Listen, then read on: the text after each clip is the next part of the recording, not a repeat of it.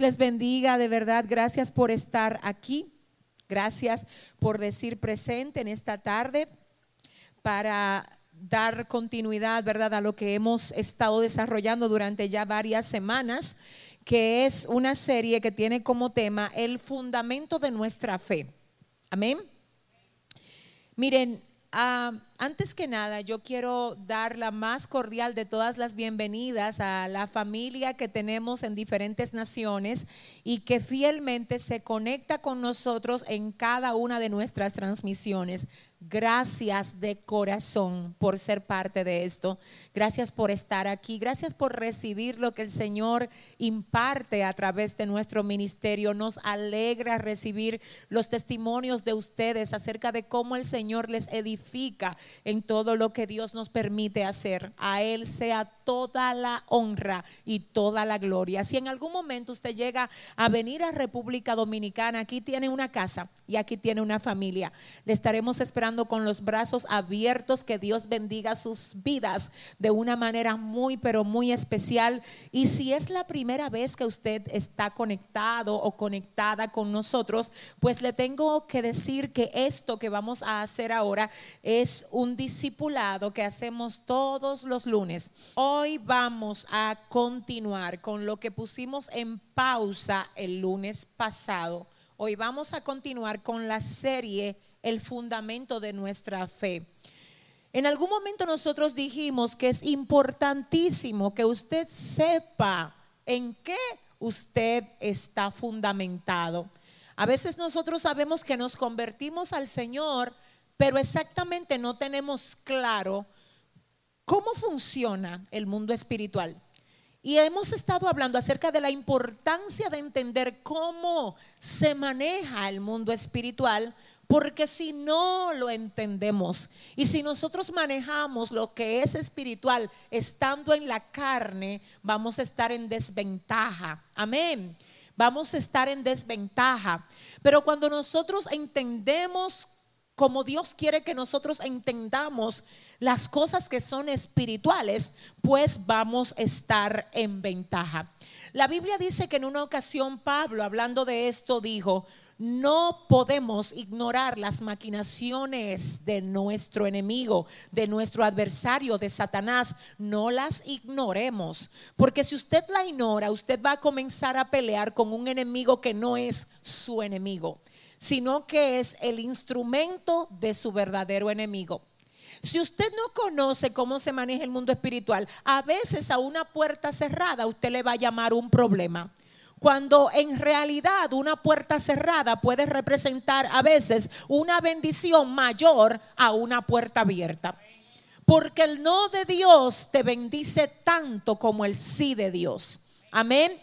De la única manera como el Señor te dice que no a algo es si eso que tú estás pidiendo no te conviene, si tú no estás listo todavía para recibirlo o si sencillamente él tiene algo mejor para ti. Así que cuando el Señor te dice que no a algo, alégrate como si, como si te hubiera dicho que sí. Amén. Pero eso solamente lo entienden las personas espirituales. Porque si usted no es espiritual, cuando el Señor no te abre algo, tú vas a sentir que Dios a ti no te ama, que Él no te entiende, que por qué al otro sí se la abrió, pero que a ti no te la abrió. Pero cuando tú eres una persona que entiendes, ay, cuando tú sabes que todo obra para bien a los que aman a Dios, es que tú vas a celebrar eso como si fuera algo positivo a tu manera que te haya pasado. Positivo nada más nosotros le llamamos a la cosa que nosotros queremos que nos pasen. Pero más importante que lo que tú quieres que a ti te pase es que en tu vida pase lo que Dios quiere que a ti te pase. Amén. ¿Alguien entendió eso? Entonces todo esto lo podemos entender estando como, ¿cómo? En el Espíritu, ¿verdad que sí? Bueno, señores, nosotros estuvimos aquí hace unos cuantos ah, días atrás viendo diferentes personajes que tuvieron situaciones bien difíciles y complejas, pero al final de todo Dios se llevaba la gloria y ellos quedaban más fuertes que lo que eran antes de ser procesados. Por ejemplo, lo que vimos de Job. Job, luego de haber vivido lo que vivió, él pudo decir, hablando de Dios, de oída, te había oído, pero ahora mis ojos te ven. Eso expresa que él no terminó siendo el mismo Job que era cuando inició su proceso. Dios mío, Dios mío, él termina siendo un Job que conoce más a Dios que lo que lo conocía antes de ser procesado. Entonces, eso es solo en el caso de Job, pero luego vimos otros personajes. ¿Quiénes recuerdan lo que vimos acá? La mujer cananea. ¿Qué aprendimos nosotros de la mujer cananea? Que hay que permanecer creyendo ah, en que por la misericordia de Dios, ese milagro que tú necesitas que Él haga, Él lo va a hacer. Hay que permanecer creyendo aun cuando Dios no te dice nada. Eso fue lo que vimos en el cuadro de la mujer cananea. Hay que permanecer creyendo aun cuando lo que tú recibes de Dios es distinto. Ay, ay, ay, ay. A lo que tú, por ejemplo, dice la Biblia que ella va donde Jesús y le explica que su hija está siendo gravemente atormentada por un demonio. Lo primero es que Jesús no le dice palabra, luego dice que él no fue enviado, sino a las ovejas de Israel, a la casa de Israel. O sea, yo no fui enviado a ti, yo fui enviado a ellos. Y en esa ocasión nosotros veíamos cómo esta mujer, a pesar de no ser tratada aparentemente con ternura, ella se queda donde ella sabe que está su respuesta. Hay que admirar la gente, ay, que en vez de salir corriendo ante la presión, se queda en el lugar donde ellos saben que deben de estar.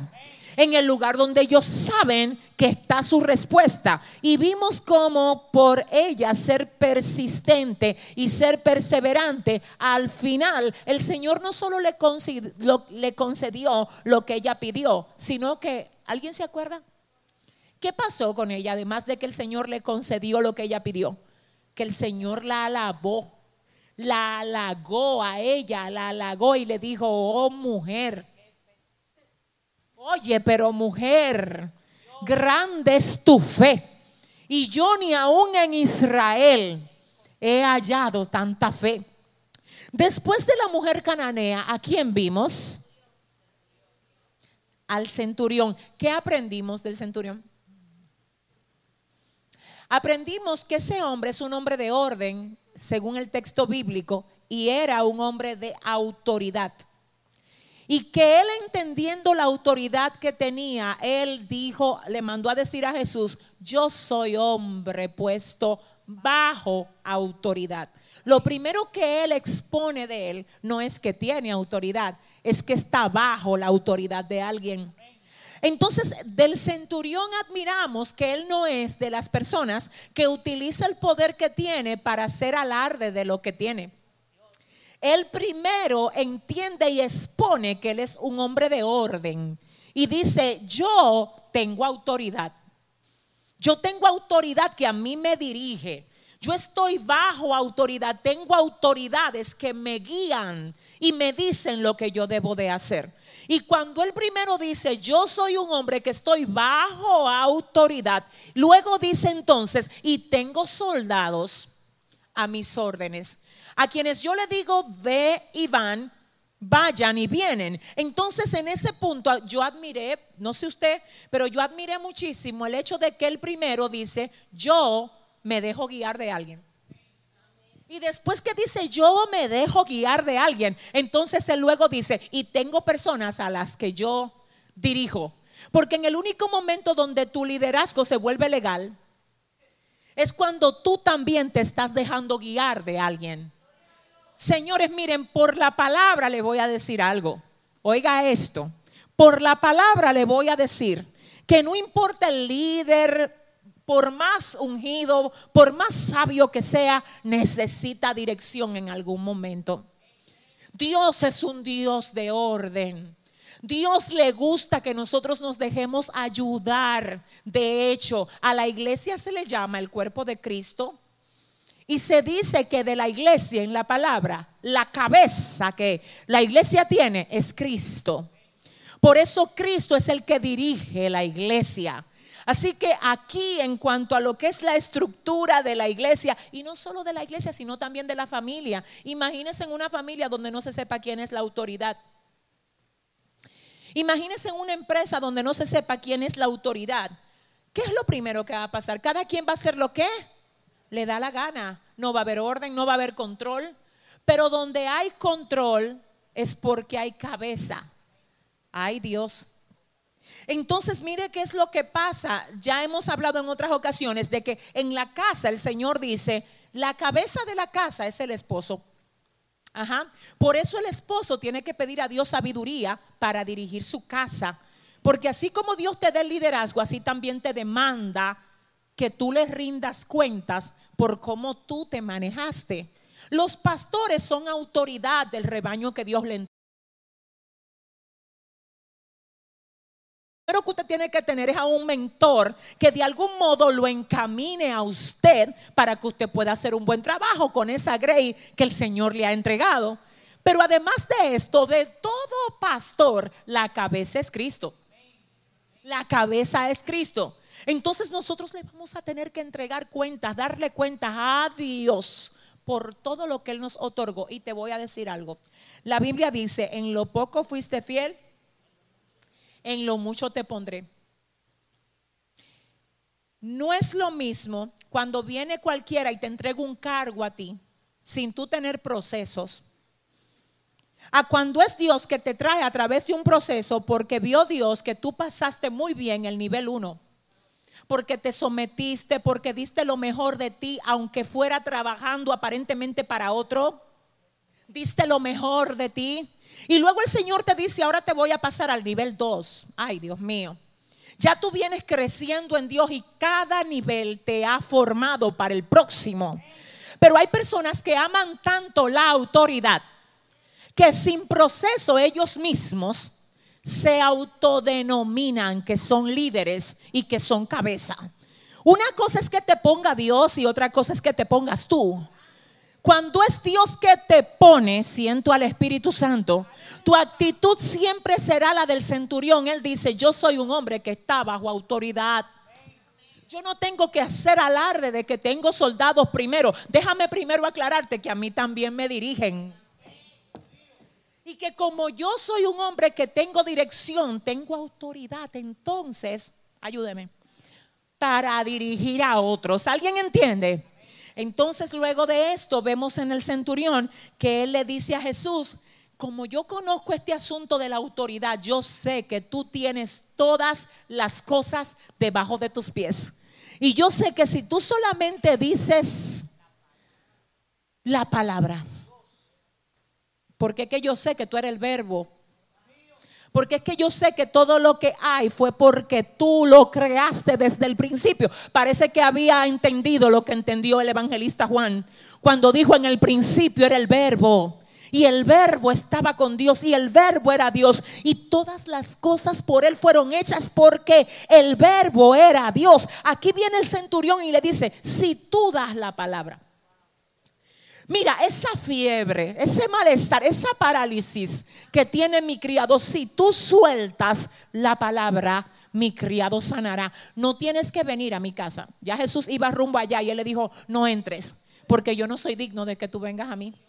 Pero si tú sueltas la palabra, ay, no va a ser, no va a ser necesario de que tú llegues a mi casa, porque la palabra que tú sueltes allá va a reprender el espíritu de enfermedad aquí. Wow, qué lección de fe. Qué lección de fe para nosotros ahora, para nosotros que a veces si no vemos, no era del pueblo judío. El pueblo judío, él tuvo una fe que igualmente Jesús admiró. Luego del centurión, mientras iban, sana primero, sino que mientras ellos caminaban con todo y lepra, la sanidad le llegó mientras diferentes formas como Dios hace las milagros de Dios y favores de Dios que van a llegar a ti, no cuando tú, ay Dios mío, en el camino, en el mientras tú caminas,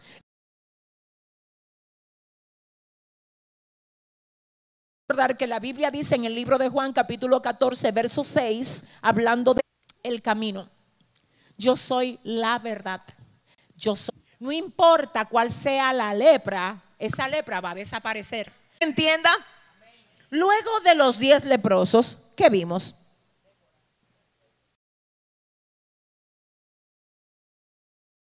Vimos de Débora. ¿Alguien recuerda? Aprendimos que ella de su pueblo y que por creer, por creer al final ella pudo decir, las aldeas de Israel estaban devastadas hasta que yo Débora me levanté. Me levanté como madre en Israel. Dios le dio la victoria tremenda a ese pueblo. Ella emite la palabra y luego hay otra mujer involucrada en esa victoria que dice la palabra que es tan decidida que toma una estaca y le traspasa la cabeza al capitán del ejército enemigo de los israelitas que se llamaba Císara. Ahora, ¿alguien recuerda cómo se llamaba la mujer? Jael. ¿Alguien recuerda lo que significa el nombre de esa mujer? Cabra Montés. Muy bien. Luego de Débora, ¿qué vimos? Vimos ¿Qué vimos?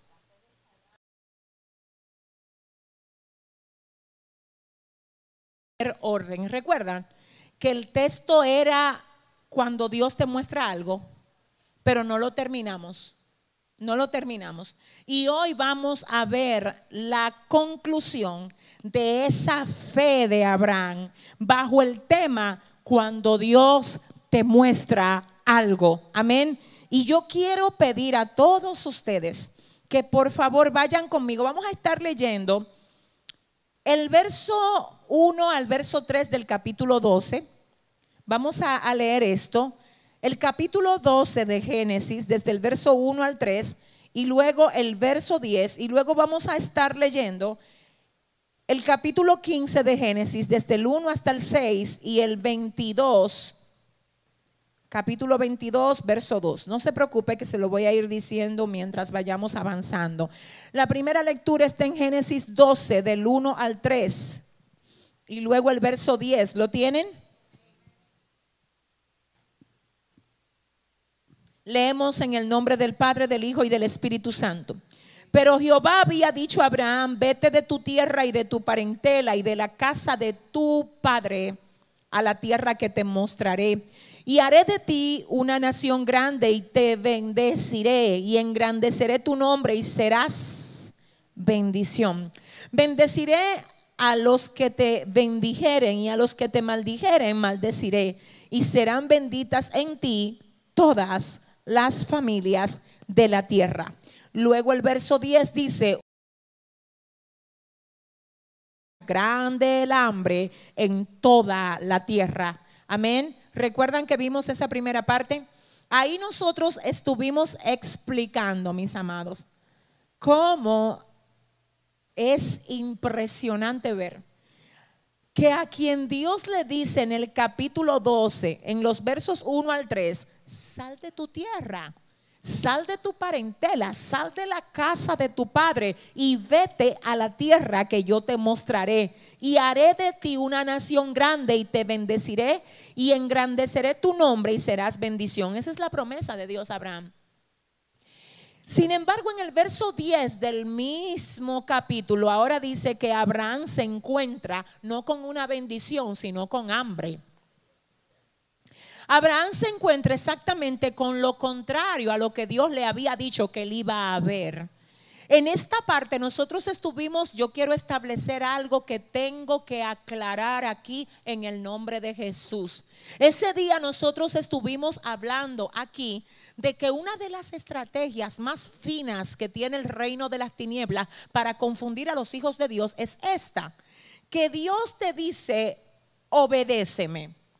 Y tú en obediencia haces cosas que aún a tu carne le duelen. Tú dejas cosas que tu carne quiere, pero tú lo estás haciendo en obediencia. Ahora bien, es imposible que la obediencia a Dios quede sin recompensa. Dios siempre va a premiar la obediencia. Ahora el punto es que cuando tú obedeces, cuando tú pasas una prueba, generalmente lo primero que tú ves no es la recompensa. Es una prueba que prueba, ay Dios, con el sentimiento que tú actuaste cuando tú pasaste esa prueba. Porque hay gente que dejan cosas por emoción no por convicción. Entonces, cuando tú renuncias a algo porque tú sabes que eso, lo que tú estabas haciendo o que estás haciendo, no está correcto, Dios dice, lo hiciste bien.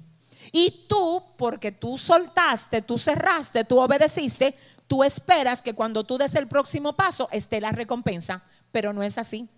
En el próximo paso, exactamente luego de renunciar a lo que a Dios no le agrada, no viene la recompensa generalmente.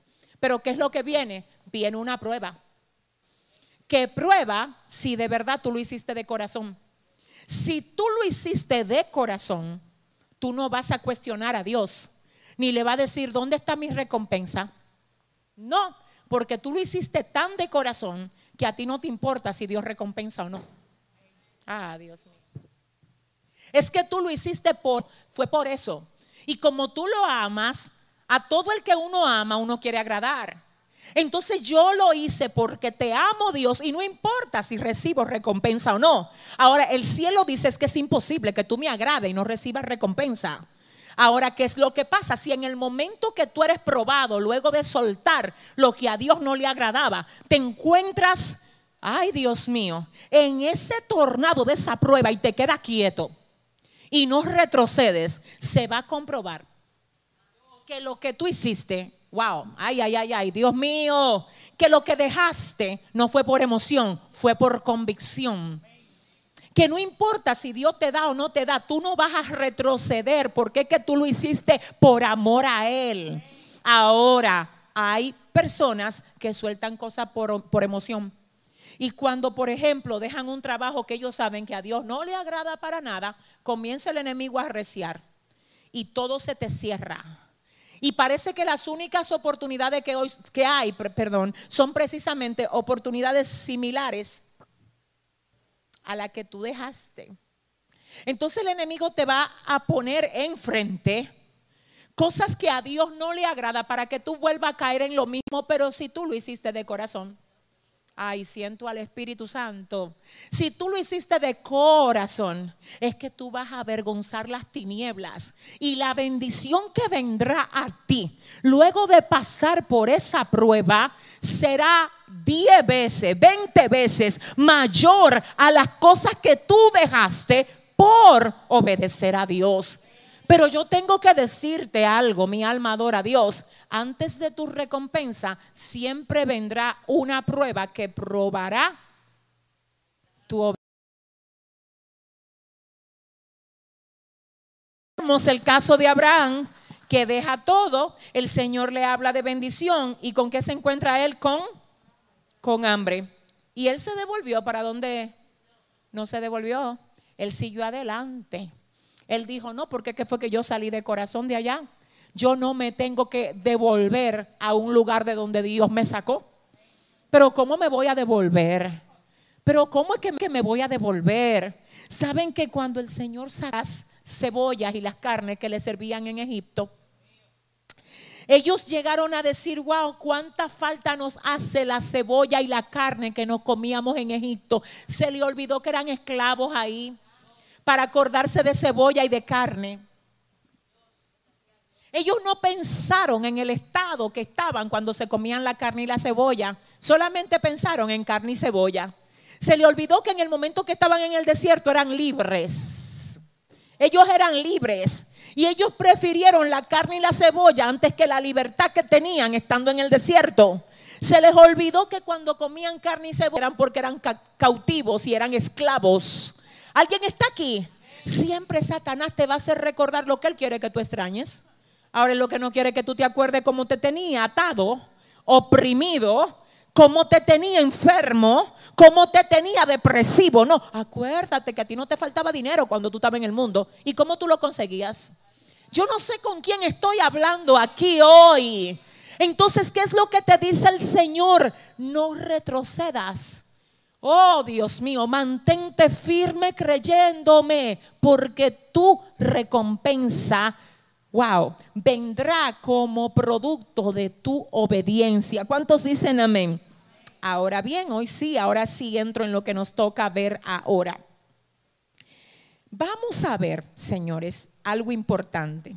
La Biblia dice que cuando el Señor llama a Abraham, le dice, sal de tu tierra, de tu parentela y de la casa de tu padre, la tierra que te mostraré, y haré de ti una nación grande y te bendeciré y engrandeceré tu nombre y serás bendición. El verso 2 dice, y haré de ti una nación grande y te bendeciré. ¿Cómo iba Dios a hacer una nación grande de Abraham? ¿Alguien me ayuda? ¿Cuál usted cree que era la manera? ¿Cuál era la forma? ¿Cuál era? Tenía que tener qué? Tenía que tener descendencia. No podía él ser el fundador, humanamente hablando, de una nación grande si no podía tener descendencia. Ahora bien, quiera le dice, voy a hacer de ti una nación grande.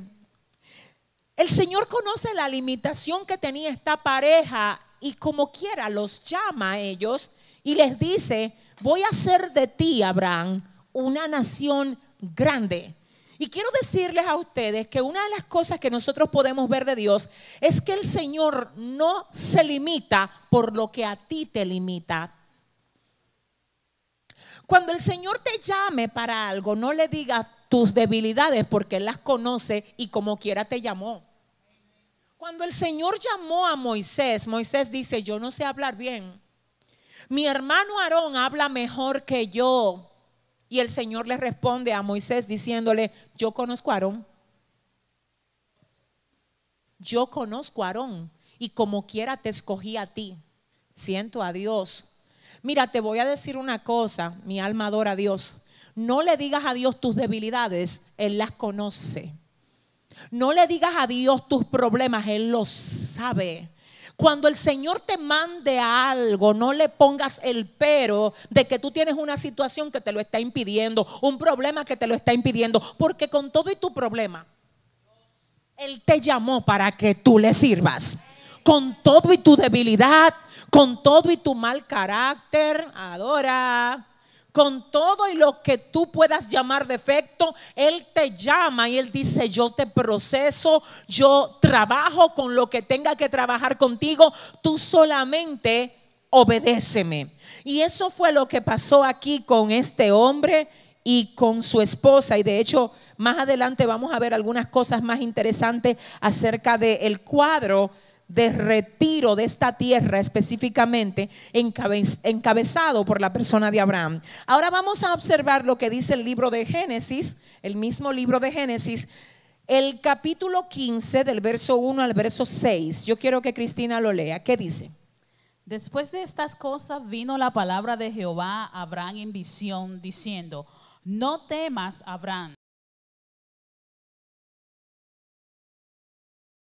Grande y respondió Abraham, Señor Jehová, ¿qué me darás siendo así que ando sin hijo y el mayordomo de mi casa es ese Damaseno Eliezer? Dijo también Abraham, mira que no me has dado prole y he aquí que será mi heredero, un esclavo nacido en mi casa. Luego vino a él palabra de Jehová diciendo, ¿no te heredará este? Sino un hijo tuyo será el que te heredará. Y lo llevó fuera y le dijo, mira ahora los cielos y cuenta las estrellas si las puedes contar. Y le dijo, así será tu descendencia. Y creyó a Jehová y le fue contado por justicia. Amén, gloria a Dios. Miren algo, yo quiero que ustedes me ayuden a ver. No temas, Abraham, yo soy tu escudo y tu galardón será sobremanera grande. Dios mío, siento al Espíritu Santo.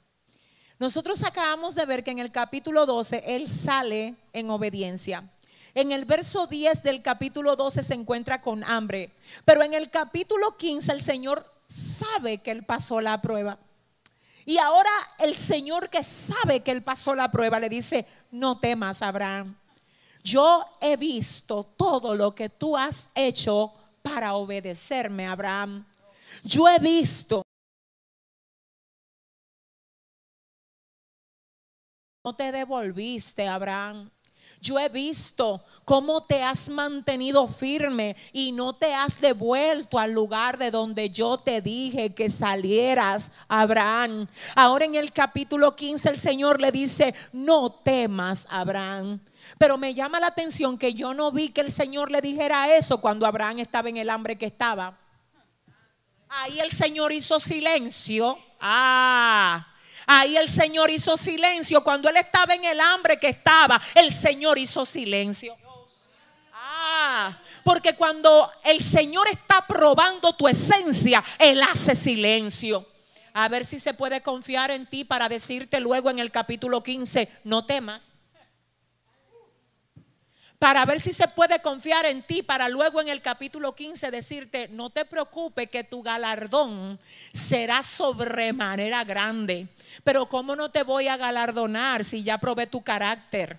Y sé que tú no eres de lo que te devuelve por un plato de arroz con habichuela. Pero ya me di cuenta que a ti no se te llenan los ojos con cosas de esta tierra. Pero ¿cómo no te voy a bendecir si ya me demostraste que yo soy más importante que las prebendas para ti, Abraham? Gloria a Dios. Entonces en el capítulo 15 le dice, ¿qué fue lo que le dice? ¿Qué fue lo que le dijo Cristina? No, temas, Abraham. Yo soy tu escudo y tu galardón será sobremanera grande. Ok, señores, solamente que le hablaran de galardón a una persona, ya estaban hablando de cosa grande. Pero aquí el Señor no le dice, te voy a dar un galardón. No, dice dos cosas de ese galardón. Galardón es premio, galardón es recompensa. Y aquí el Señor le dice dos cosas del galardón. Número uno, será sobremanera grande. Si le hubiese dicho será grande, ya, galardón grande, demasiado, ahora el Señor dice, no, no es un galardón grande. Es un galardón. Sobremanera grande. Mira, te voy a decir algo. Si tú eres de lo que siente que tú has soltado mucho para Dios, que tú has tenido que sacrificar mucho, yo te tengo que felicitar a ti. Ahora te voy a felicitar. Antes de que se revele tu galardón, déjame ser de las primeras que te felicita. Porque háblame del tamaño de lo que tú has sacrificado y yo te voy a hablar del tamaño de la recompensa de lo que el Señor ha preparado para ti. ¿Alguien está entendiendo lo que Dios le viene a hablar aquí? En el capítulo 15 el Señor le dice a Abraham, tu galardón será sobremanera grande. Y en el verso 2, ¿qué dice Cristina? Por favor, ayúdame. Y respondió Abraham, Señor Jehová, ¿qué me darás siendo así que ando sin hijo y el mayordomo de mi casa es ese Damaseno Eliezer? Párate ahí. El Señor le acaba de decir, te voy a dar un galardón sobremanera. Ayúdeme mejor, sobremanera. Ahora él le dice, escuche, él oye a Dios, Dios le dijo, te voy a dar un galardón sobremanera grande. Y él dice, Señor, ¿qué será lo que tú me vas a dar a mí? Porque yo no tengo hijos. Y a quien yo tengo en mi casa es un damaseno. Damaseno es un procedente de Damasco, que ni siquiera es israelita, es un esclavo.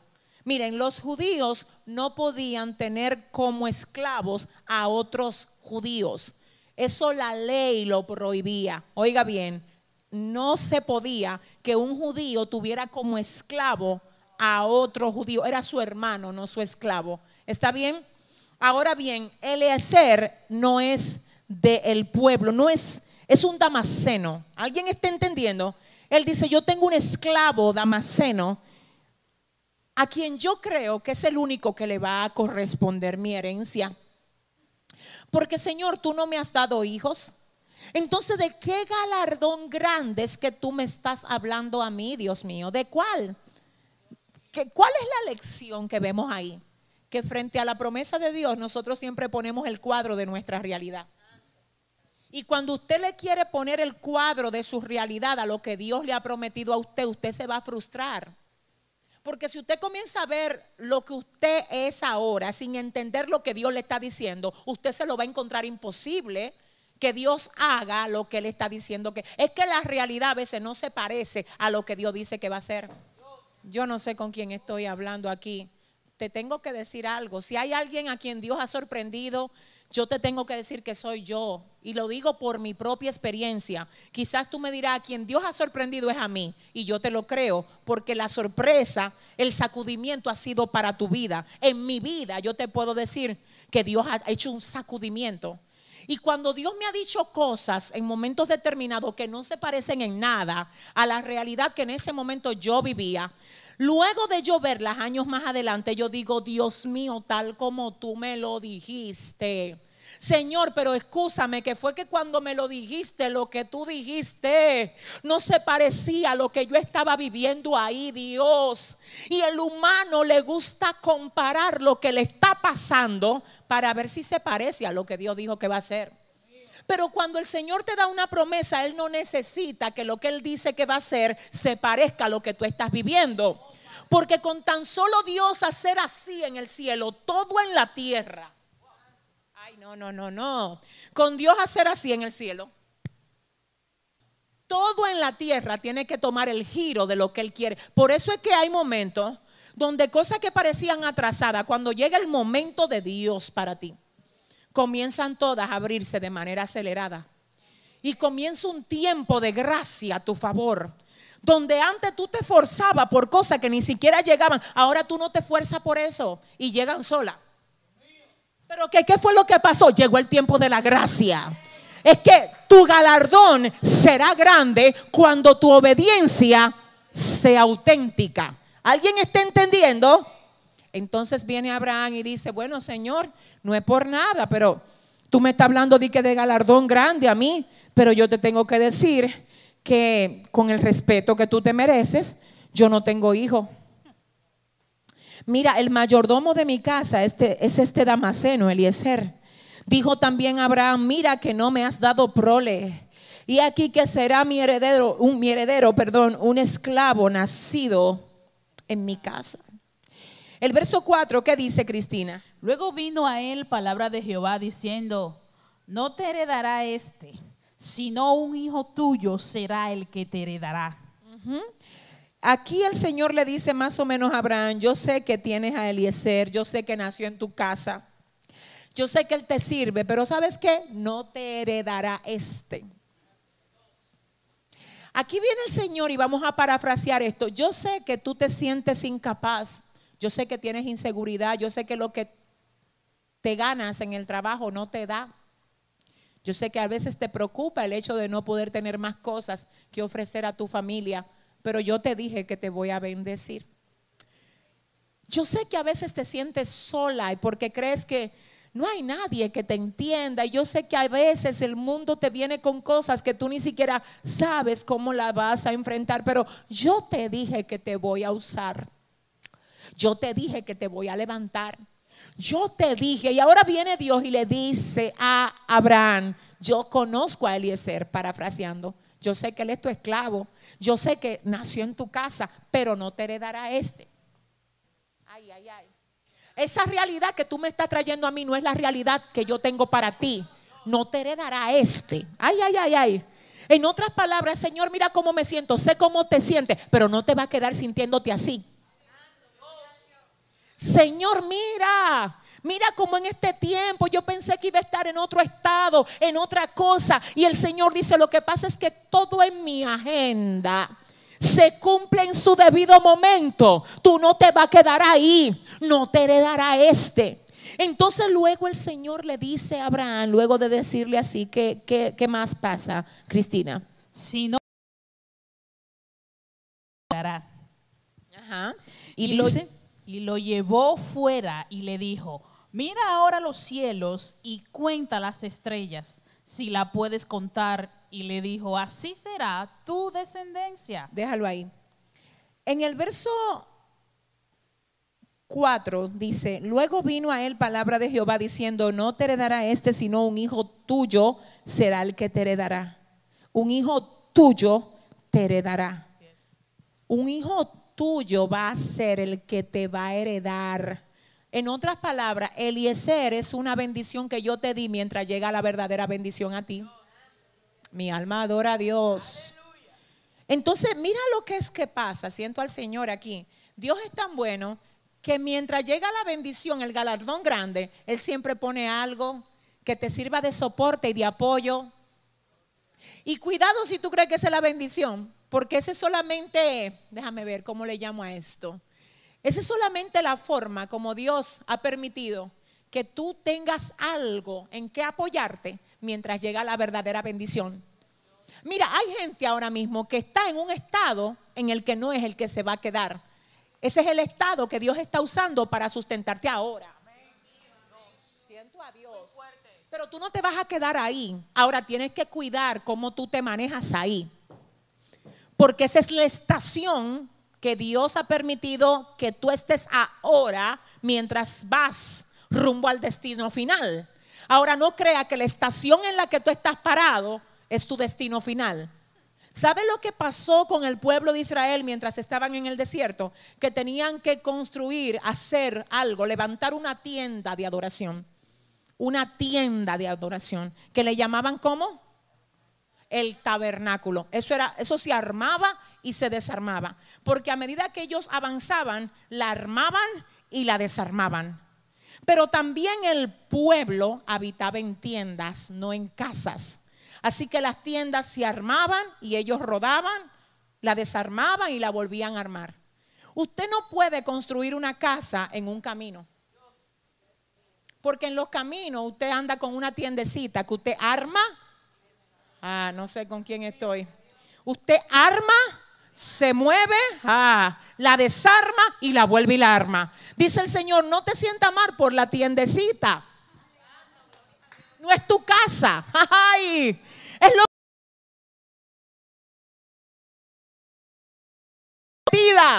Si ese aplauso es para Dios, déselo bien. Ay, Padre. Aleluya. Entonces sí, ser muy buen mayordomo, muy buen siervo de Abraham, fiel. Y más adelante usted lo puede ver fiel, pero no era el que le iba a heredar. Ese trabajito, bien, pero no, es, no es el no es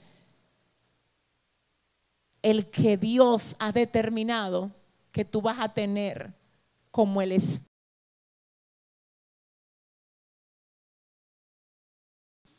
Mira, te voy a decir una cosa, siento al Espíritu Santo. Cuidado a veces incluso cuando Dios te está dando la oportunidad de servirle a otro y trabajar para otro, porque eso es transitorio. Y dependiendo de qué también tú hagas ese trabajo para otro, tú vas a demostrar que ya tú estás listo para manejar lo tuyo propio. Siento a Dios. Yo estoy segurísima que Abraham era un buen amo con Eleazar. Estoy segurísima que lo trataba bien. Estoy segura también de que Dios veía el modo como se manejaba Abraham, que Dios vio su corazón que Dios permitió que todas estas pruebas llegaran a él y después con toda propiedad le dice, no te heredará este, sino que te heredará quién? Un hijo tuyo será el que te heredará. Luego el verso 5 dice, y lo llevó fuera y le dijo, mira ahora los cielos y cuenta las estrellas si las puedes contar. Y le dijo, así será tu descendencia. fuerte. Ve a contar y le dice, así será tu descendencia. Pero con quien yo nada más tengo a Eliazar, no te heredará este. Ahora tú me estás mandando a mí a ver estrellas y me está diciendo que mi descendencia va a ser como estas estrellas. Yo no tengo nadie todavía de donde salga esa descendencia. Y el Señor, yo sé que dentro de él dijo, ya, ya el hijo tuyo está en tus lomos único es que no le ha llegado el tiempo de ser manifestado, pero está dentro de ti y yo lo voy a hacer que se manifieste en mi momento. Así que Abraham, no te turbe. Tranquilo que no te va a heredar este. Ve contando las estrellas porque así va a ser tu descendencia. Aunque todavía tú no tengas el hijo, cuenta las estrellas. Ay Dios. Aunque todavía tú no tengas la promesa manifestada, comienza a planificar. Escribe, escribe. Yo no sé, pero el día, día pasado creo que yo dije aquí que hay que escribir. El mismo profeta decía, escribe la visión. Escribe la visión en tabla para que corra todo el que la lea. Escribe la visión. Escribe lo que Dios dijo que va a hacer contigo. Si tú tienes una palabra, regístrala en un papel para que cuando Dios la revele, ah Dios, tú puedas decir, yo lo creí, yo lo registré. Ahora viene el Señor y le dice a Abraham, sal afuera, cuenta las estrellas, si la puedes contar, cuéntalas. Y le dice, ¿qué más? Así será tu descendencia. Y creyó a Jehová y le fue contado por justicia. ¿Qué dice aquí? Que él qué? ¿Creyó a quién? ¿Y qué pasó? Mira, me llama la atención ahí ver cómo él no dice después de que Dios le habló, Señor, ¿Cómo va a ser que mi descendencia va a ser tan numerosa como las estrellas del cielo? Dice la palabra que él no lo cuestionó.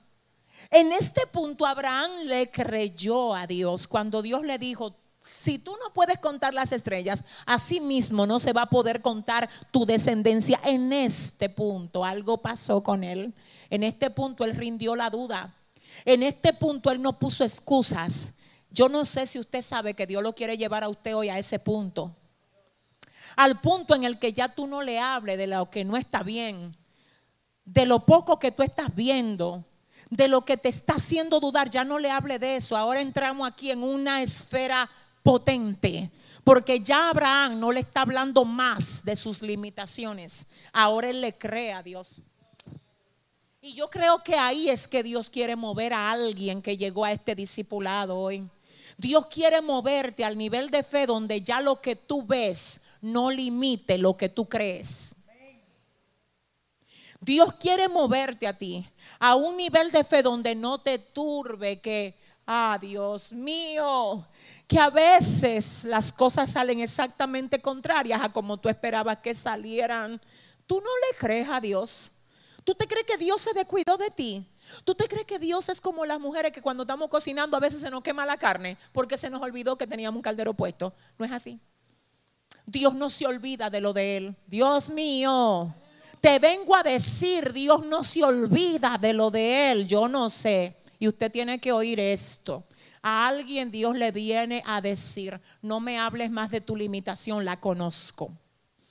No me hables más de lo que tú ves que no está bien contigo para tú limitar lo que yo he dicho que voy a hacer contigo, porque yo lo conozco. Ahora entra en el nivel de fe que tuvo Abraham, porque quiero recordarte que aquí cuando dice y lo llevó afuera, le dijo, mira ahora los cielos y cuenta las estrellas, si las puedes contar. Y le dijo, así será tu descendencia.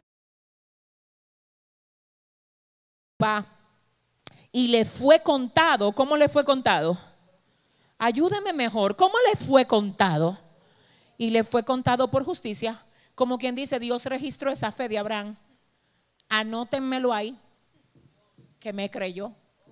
Ay, ay, ay. Dice la, dice la Biblia que sin fe es imposible agradar a Dios. Tú tienes, te lo voy a decir ahora mismo. A veces el problema tuyo no es tanto que tú no, que tú no tienes fe, es que tú dejas que tu fe te, te la pague cualquier persona, cualquiera porque a veces tú sí crees. El problema es que cuando te choca con alguien que no cree, por ejemplo, un hombre de Dios o una mujer de Dios que sabe que está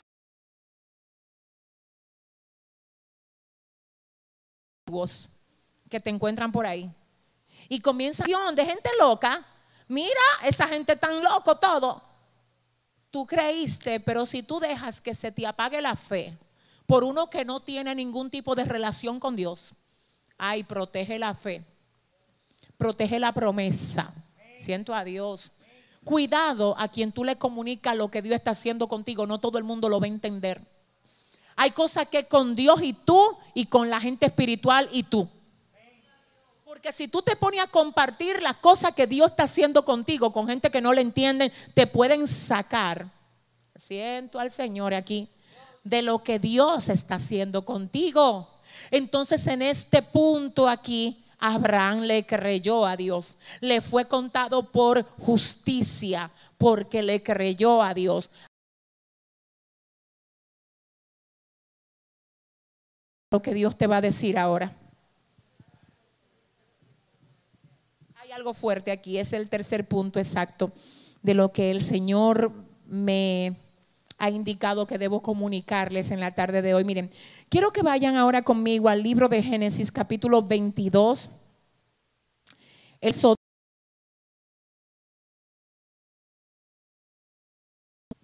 Génesis 22, 2, ¿qué dice Cristina? Y dijo, toma ahora tu hijo, tu único, Isaac, a quien amas, y vente a tierra de Moriah y ofrécelo allí en holocausto sobre uno de los montes que yo te diré. En este capítulo ya había nacido Isaac. Déjame ver. En este capítulo, señores, ya había nacido la promesa. En este capítulo ya Abraham, de hecho, Abraham había tenido otro hijo antes que Isaac y a ese hijo primero se le pone por nombre Ismael. Pero el Señor le dice a Abraham con respecto a Ismael, no es con Ismael mi pacto, es con Isaac, el hijo que tú vas a tener de tu esposa Sara. Entonces aquí tenemos, yo quiero que usted vuelva a oír esto, Génesis 22, 2. Luego Dios le dice a Abraham con respecto a Isaac, le dice, toma a Isaac y le dice, tu amado Hijo único. Ay, Padre. ¿Por qué el Señor le dice a Abraham que Isaac es su único hijo amado, su amado hijo único, como en la versión que lo tengo yo aquí? Porque si Abraham tenía otro hijo, ¿por qué el Señor le dijo eso? ¿Alguien me ayuda? Una sola persona que me levante la mano. ¿Por qué, Isabel? Correcto. Ahora el Señor le dice, ese es tu único, ese es tu amado, el que tú amas. Porque con respecto a la promesa que Dios le había dado a Abraham, el único era Isaac. El único en el que pendía la promesa era Isaac, porque con, con Ismael no iba a haber promesa. Era con Isaac. Entonces, cuando el Señor, promesa que yo te di, dame a tu único. Dame eso que tú puedes sentir que si me lo da, todo se, se cae. Demuéstrame que tú me crees tanto. Que tú seas capaz de darme aquello en lo que tú tienes sustentado toda tu esperanza. Yo estoy, yo no sé con quién estoy hablando aquí. Porque hay gente que aman a Dios, pero no hasta el punto de darle a Dios todo lo que está sosteniendo su esperanza y aquí viene Dios y le dice a Abraham, quiero, quiero pedirte algo. Señores, Abraham tenía muchas cosas que le podía dar a Dios, pero a Dios le interesó Isaac. Porque a veces Dios no, Dios mío, a veces el Señor no es que no le guste que tú le des lo mejor, pero a veces Él te pide cosas muy específicas. Y no te deja a ti libremente, que seas tú que elija qué, sino que te dice Él a ti lo que tú quieres que tú le des? ¿Qué es lo que Él quiere que tú le des? Perdón. Entonces aquí tenemos el caso de que Dios le dice a Abraham, quiero que tomes a Isaac, tu amado hijo único. Tómalo. Y yo quiero que usted oiga lo que dice esta versión. Dice, ve a la tierra de Moriad y ofrécelo como un sacrificio que debe quemarse completamente. Ve, ofrécelo en la montaña. Que tú estuviste esperando por muchísimo tiempo y ve, quémalo completamente. Toma a tu hijo unigénito, al que tú amas. Toma tu único, al único que tú amas, al único que pende, en el que pende la promesa. Quiero que lo tomes y lo quemes completamente. Y vete y hazlo en uno de los montes que yo te mostraré. Siento a Dios. Imagínese usted que este hombre estaba esperando esa promesa por mucho tiempo y ahora el Señor dice, dámela. Lo primero es que Abraham actúa como el hombre que entiende que el dador de la promesa puede también pedírtela cuando él quiera. Porque si todo lo que yo tengo es de Dios, ¿por qué yo tengo que negarle a quien me dio todo a mí lo que sea que él me demande? Ay, no.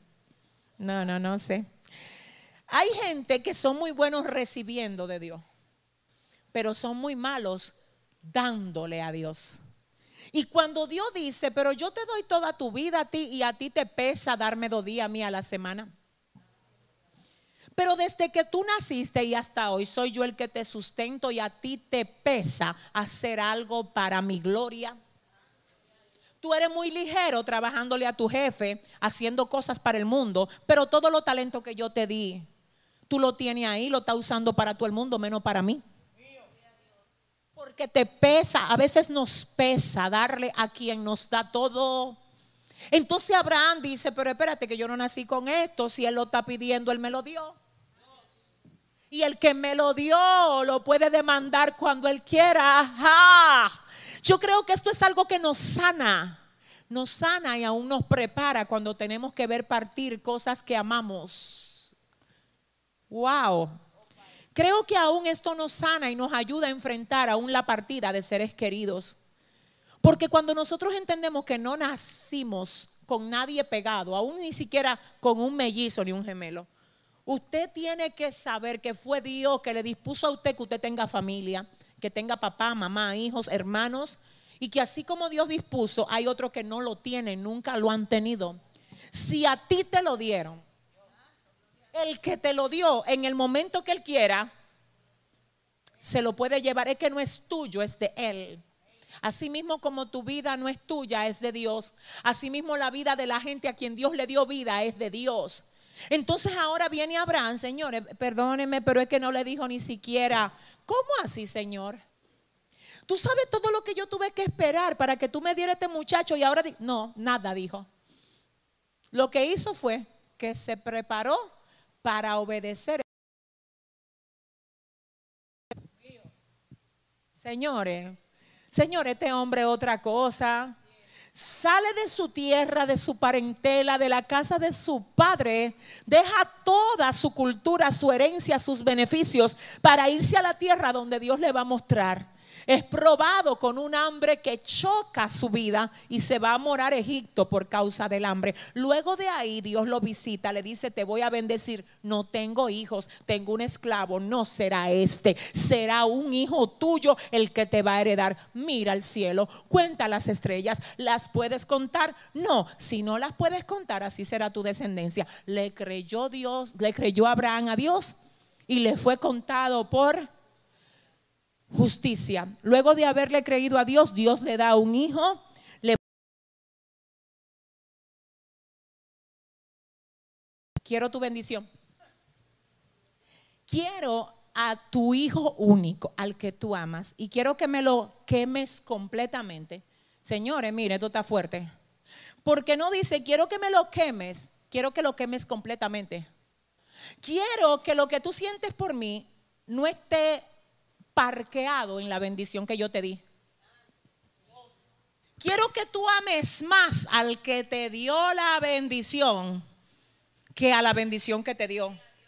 Oh, pero qué gloria cuando usted no importa lo que Dios le entregue, usted siempre ama más al Dios de la bendición que la bendición que Dios le dio. No se distraiga tanto con la bendición que haga que usted se descuide del dador de la bendición. Tú sabes que hay gente que Dios la bendice con cosas y después esa cosa lo distraen. Esas cosas te desconectan totalmente, te desvinculan el corazón de Dios, del dador de la bendición. Abraham demostró que no estaba atada, atado a la bendición, sino que quería agradar a quién?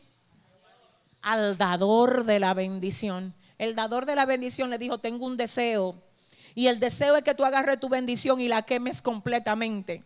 Abraham parafraseando dice, es lo que tú quieres, pues así será. Yo no quiero, ay Dios. Hay gente que cuando hacen las cosas para Dios la hacen dudando. Otro no está muy seguro, pero hay otro que todo lo que Dios le dice es, eso es lo que tú quieres. Pues así será. Lo que sea Dios, lo que tú quieras. Y sabes lo que me llama la atención, señores, hay algo poderoso aquí.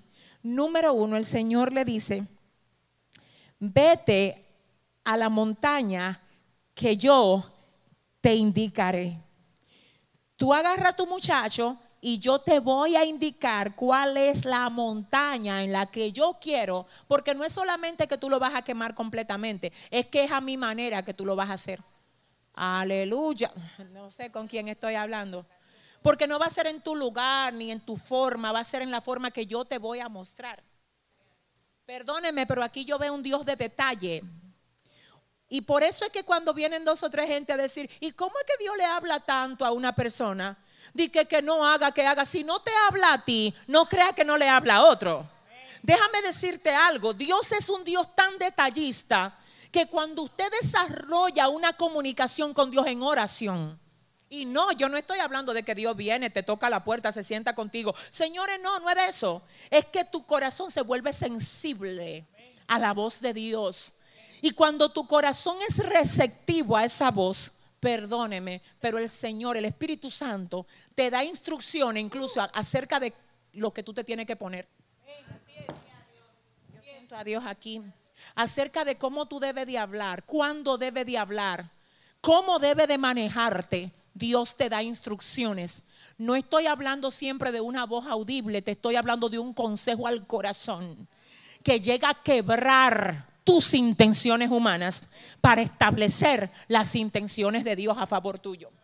Entonces en este caso, ay Padre, el Señor le dice a Abraham, no es a tu manera, es a la mía, lo vas a quemar completamente y lo vas a hacer en uno de los montes que yo te mostraré.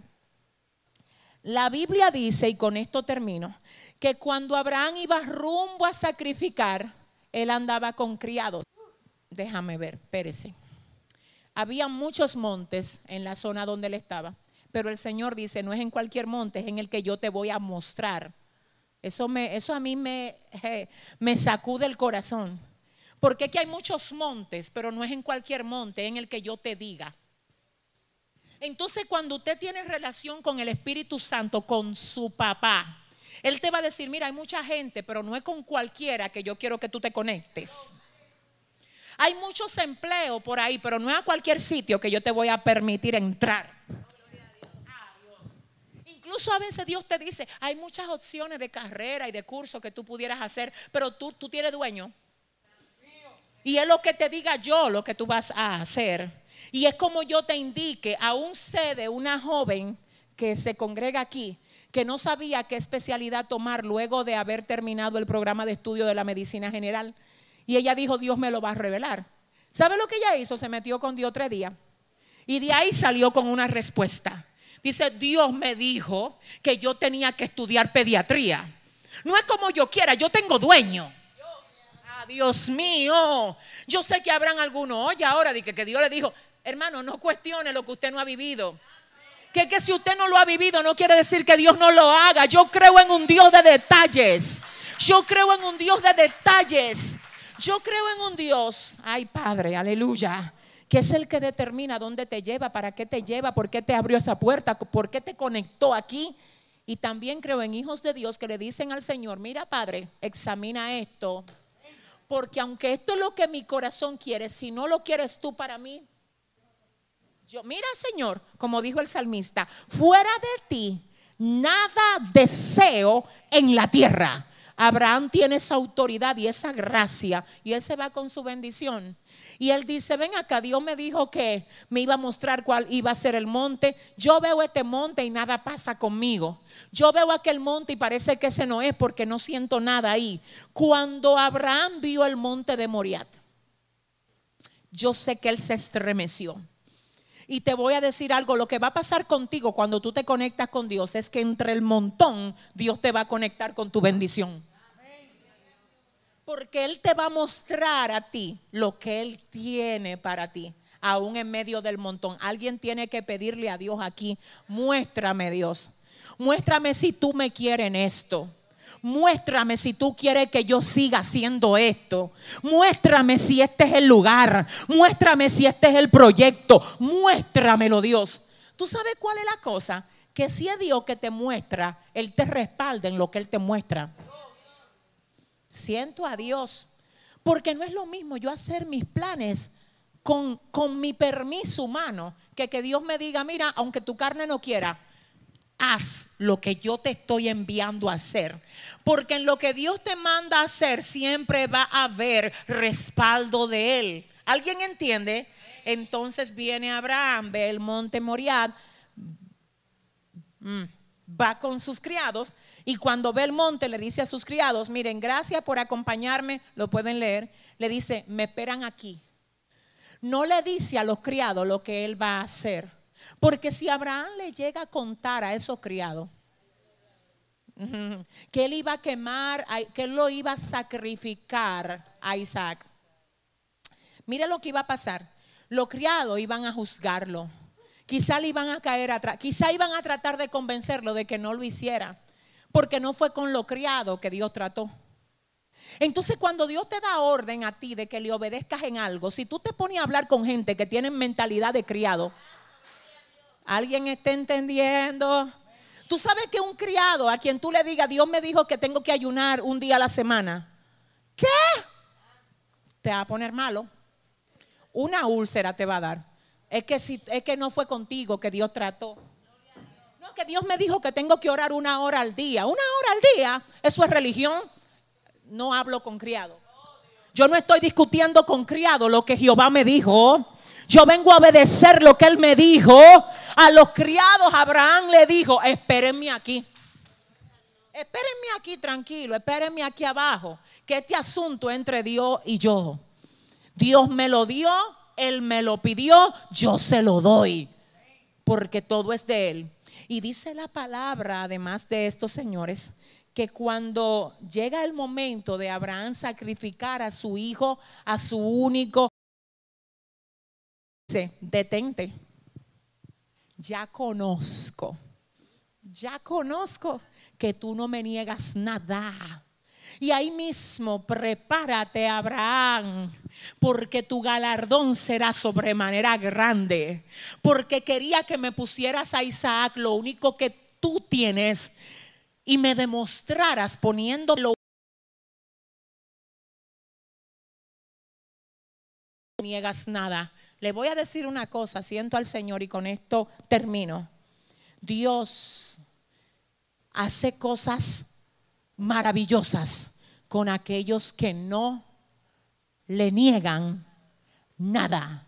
Mientras tú tengas reserva en cuanto a las cosas de Dios, hay cosas reservadas de Dios para ti que tú no la vas a poder ver. Y no es que Él no te la quiera dar, es que mientras tú estés reteniendo algo que Dios quiere que tú le entregues a Él, tú vas a estar demostrando que tú no eres confiable para lo próximo que Él quiere hacer contigo. Que Dios le había prometido cuando Él sacrifica a Isaac, porque lo sacrificó en su corazón. No lo sacrificó literalmente porque Dios lo detuvo, pero lo sacrificó aquí. Aquí lo sacrificó.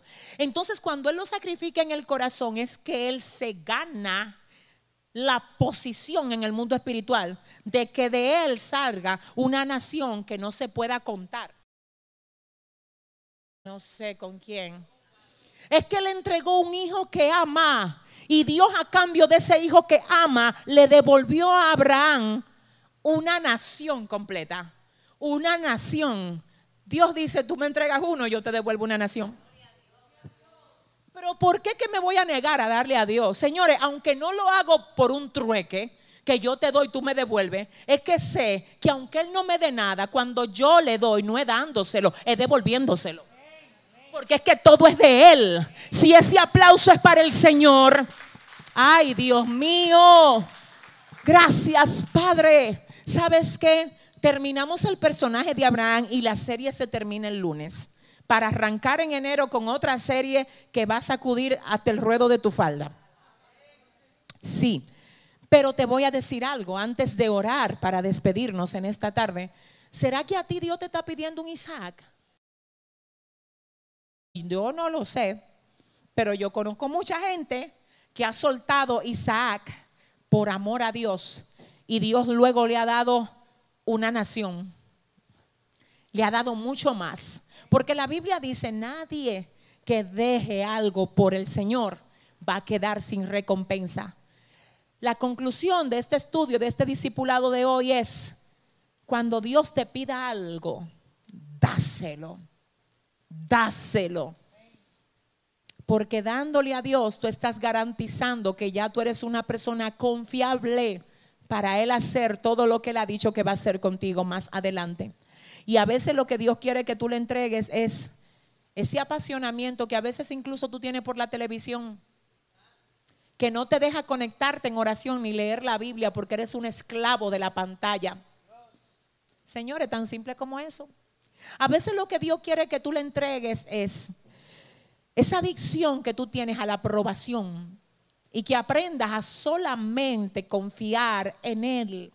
A veces lo que Dios quiere que tú aprendas es a tener una vida de equilibrio, donde lo único que reina en tu día no sean tus intereses, sino que tú también puedas tener un momento para hacer lo que le agrada a Él. ¿Alguien entiende? Yo quiero que tú te pongas de pie en esta tarde. Ay, Padre, gracias. Wow, Dios. Te adoramos, Señor, te exaltamos, Dios. Tú eres santo, tú eres bueno, tú eres digno. Señor, recibe la gloria, recibe la honra, recibe el honor. Permite Dios que hoy nuestros corazones puedan ser confrontados y guiados por ti hacia lo que sea que tú quieras, Señor, que nosotros sacrifiquemos para ti, Señor. Estamos aquí hoy, tómalo, Dios. Tómalo, Señor, porque todo lo que tenemos y lo que somos es por ti y es para ti, mi Dios.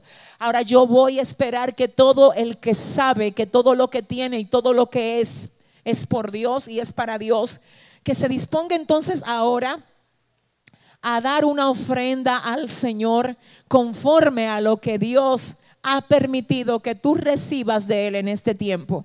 Sabemos que la ofrenda que damos al Señor expresa nuestra gratitud a Él, mientras que el diezmo que damos a Dios representa nuestra fidelidad a Él. Así que le invito a que usted pase y honre a Dios en este momento con su ofrenda, con su diezmo. Y asimismo invito a todo el que está ahí conectado, que dice, wow, yo también quiero honrar a Dios con una ofrenda, con un...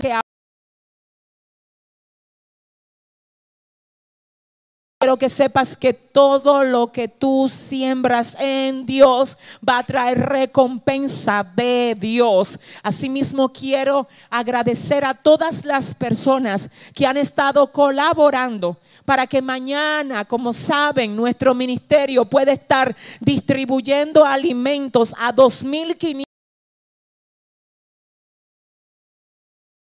Quiero a todos ustedes darle las gracias.